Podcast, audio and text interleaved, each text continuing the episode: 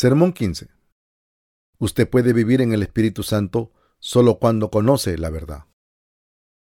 Usted puede vivir en el Espíritu Santo solo cuando conoce la verdad. San Juan capítulo 8, verso 31 al 36. El que viene de arriba está por encima de todos. El que es de la tierra es terrenal y habla de cosas terrenales. El que viene del cielo está por encima de todos y de lo que ha visto y oído testifica, pero nadie recibe su testimonio. El que recibe su testimonio, ese atestigua que Dios es veraz, porque aquel a quien Dios envió, la palabra de Dios habla, pues Dios no da el Espíritu por medida. El Padre ama al Hijo y ha entregado todas las cosas en su mano.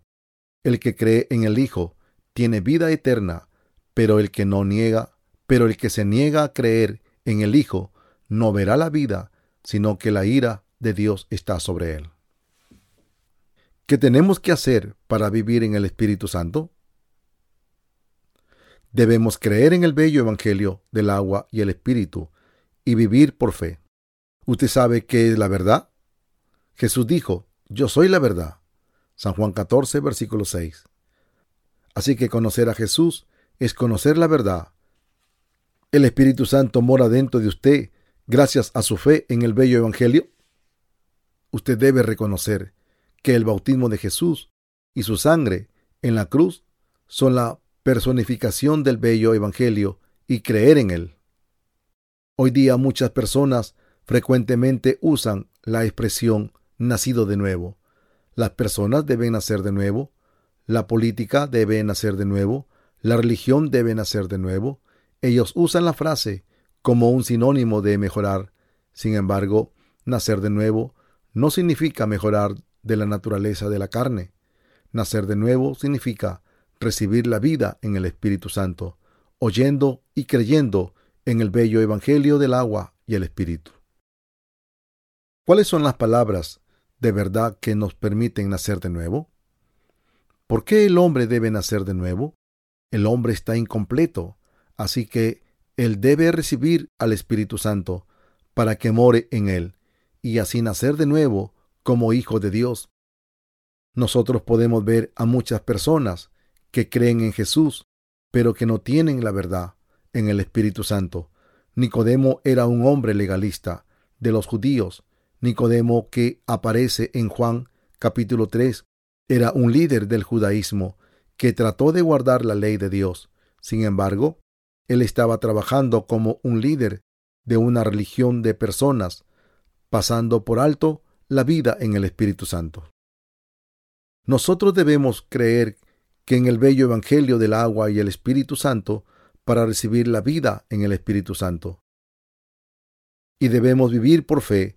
El hombre solo puede recibir la vida en el Espíritu Santo cuando él llega a creer en las palabras de verdad, en el bello Evangelio del agua y el Espíritu Santo, Jesús dijo, si os he dicho cosas terrenales y no creéis, ¿cómo creeréis si os dijere las celestiales? San Juan capítulo 3 versículo 12. El bello evangelio del agua y el espíritu es como sigue. Nuestro Señor nació en este mundo, fue bautizado por Juan a la edad de treinta años, murió después de tres años al ser crucificado, resucitó y así nos liberó de todos nuestros pecados. Él se volvió el Salvador para aquellos que creen que Jesús fue bautizado por Juan y resucitó de la muerte. Él concedió la remisión de pecados y la vida en el Espíritu Santo a aquellos que creyeron en este bello Evangelio. Aquellos que todavía aquellos que todavía tienen el pecado en sus corazones deben ser perdonados de sus pecados, creyendo en el bautismo de Jesús y su sangre. El hombre no puede ayudarse a sí mismo, sino que comete pecados ante Dios, y por ello puede salvarse, aceptando a Jesús como su Salvador. Jesús lavó todos los pecados del mundo con el bello Evangelio del agua y el Espíritu. Todos los pecadores pueden salvarse escuchando y creyendo en el bello Evangelio del agua y el Espíritu. Aquellos que creen en este bello Evangelio son bendecidos con la vida en el Espíritu Santo. Y como Moisés levantó la serpiente en el desierto, así es necesario que el Hijo del Hombre sea levantado. San Juan capítulo 3, verso 14.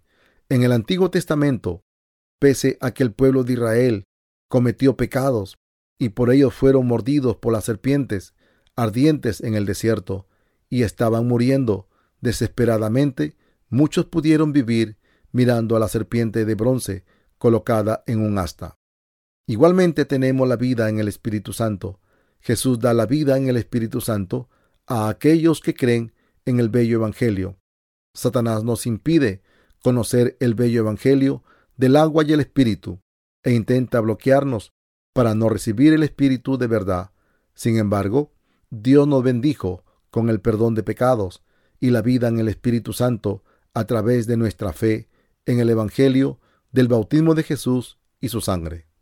Usted también puede recibir la vida en el Espíritu Santo.